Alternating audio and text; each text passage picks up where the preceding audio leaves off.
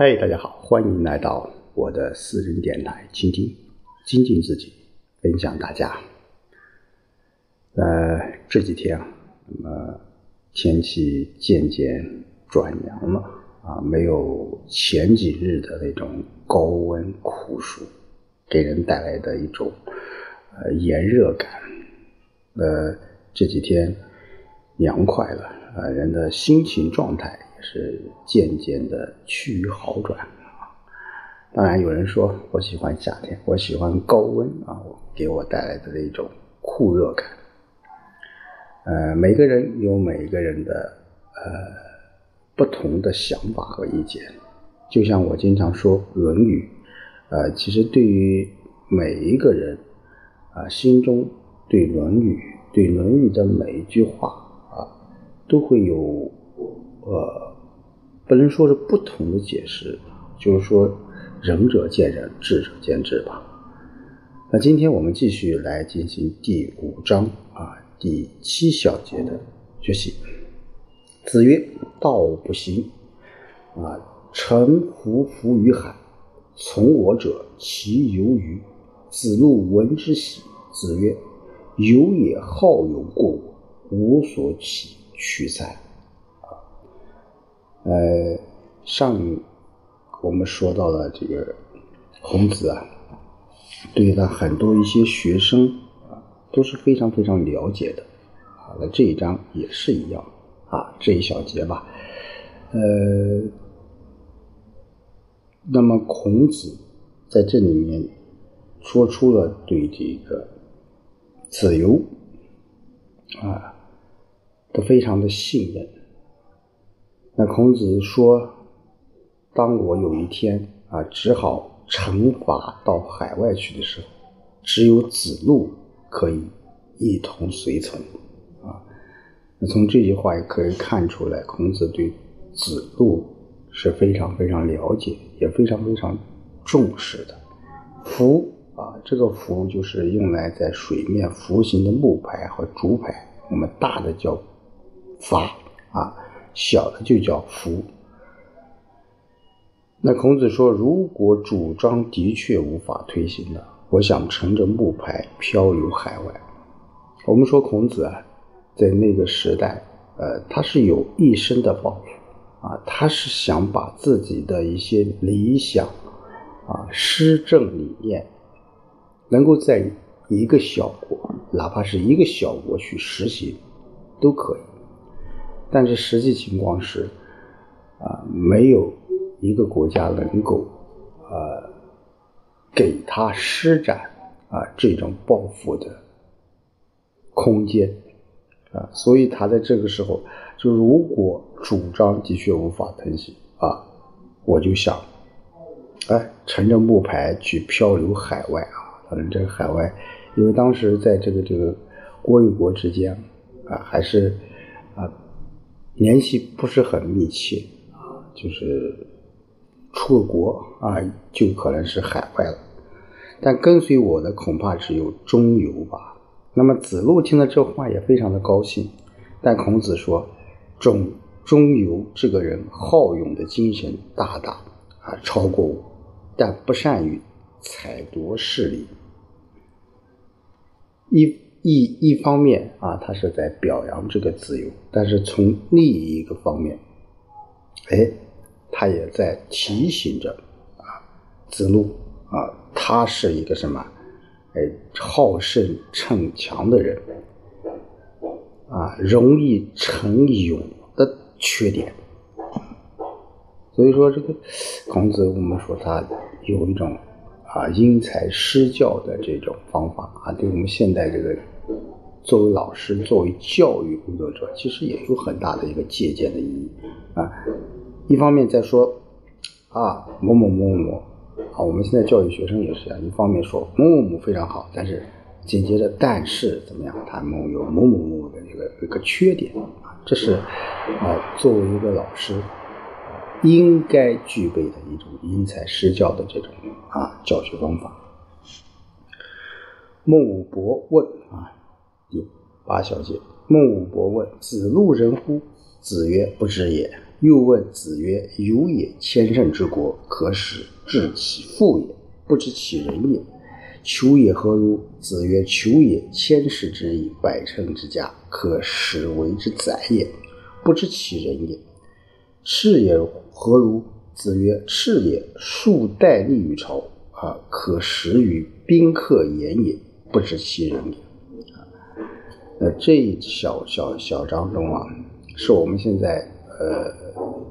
说他孔子因材这个施教这个啊方式方法当中非常典型的一个例子，就对三个学生进行了一个评价啊，认为他们怎么样都各有所长，那有的可以管理军事，有的可以管理什么啊呃这个内政啊，有的可以管理这个主持这个外交，所以说在孔子看来，就每一个学生他都有他的。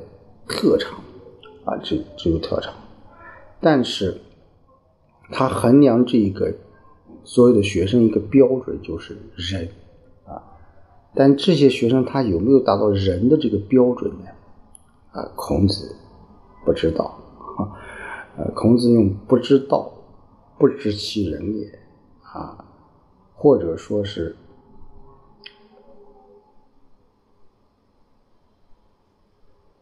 不知也，啊，这些都是什么？说明了孔子他不会轻易的以人来许人，啊，许人。孟武伯问啊，子路算得上有仁德吗？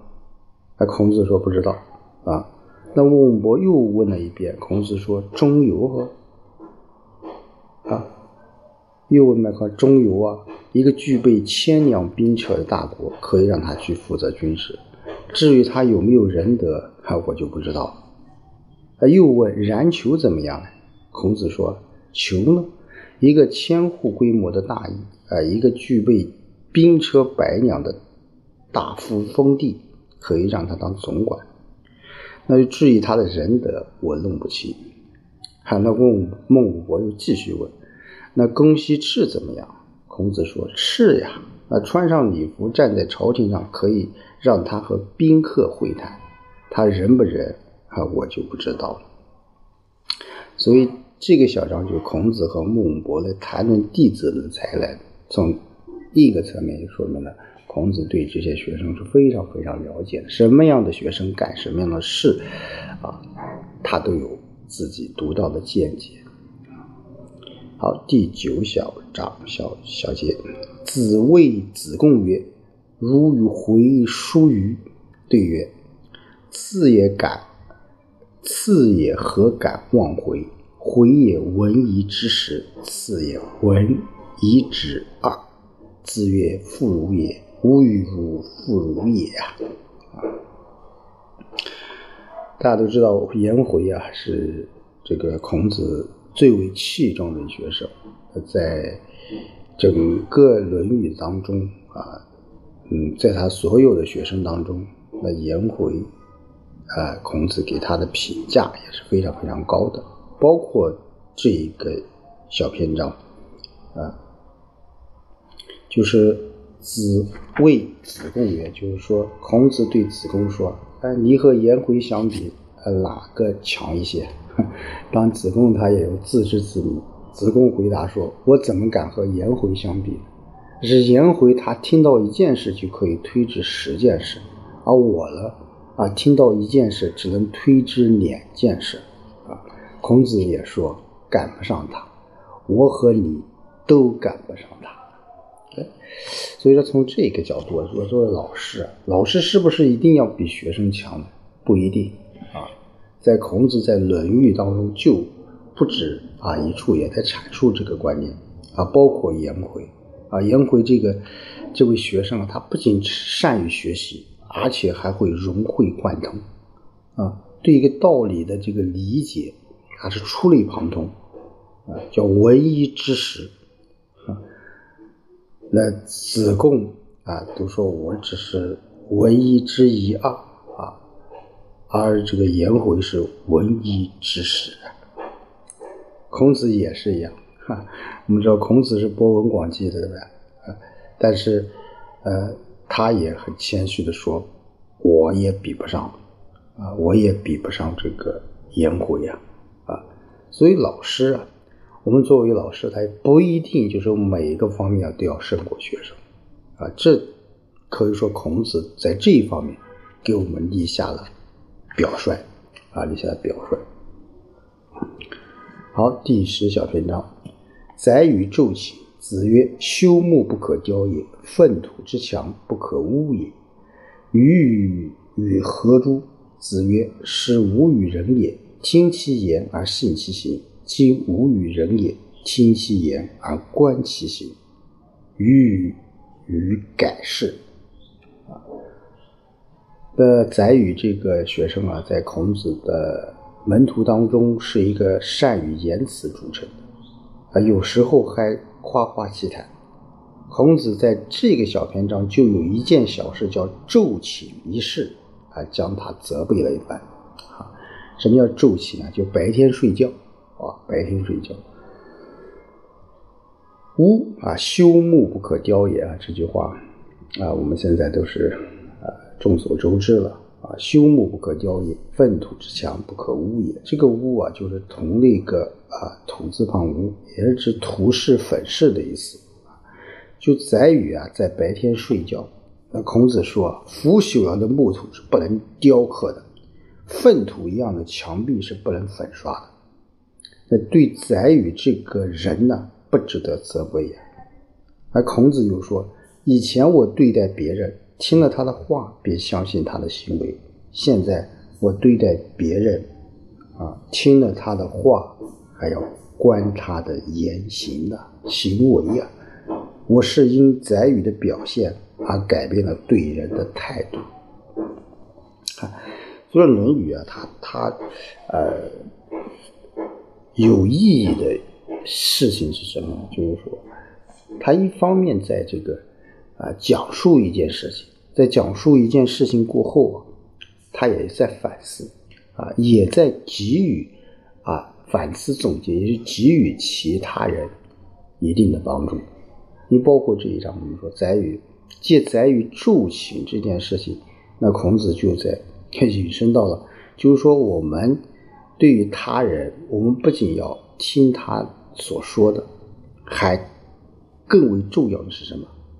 要看他的这个这一种行为啊，就是他的所做的，这个是啊孔子最为关注的一件事，所以说听其言而要观其行的。啊，不仅要啊看他说的多么漂亮，关键要看他做的如何啊，做的如何，这就是啊孔子所说的“听其言而观其行”。那在我们的实际生活当中，我们是不是无论是我们的这个教教学，无论是我们的管理啊，管理队伍，管理这个啊下属？其实都是有这种，呃，这种行为的，啊，有些人他就是，啊，可以说是，啊，当面的一套，背面是一套，啊，说的很漂亮，但是做的很难，啊，很难，啊，这个需要我们去借鉴，啊，需要去啊改变、反思的地方。好，今天就和大家。说到这里，我们下周再见。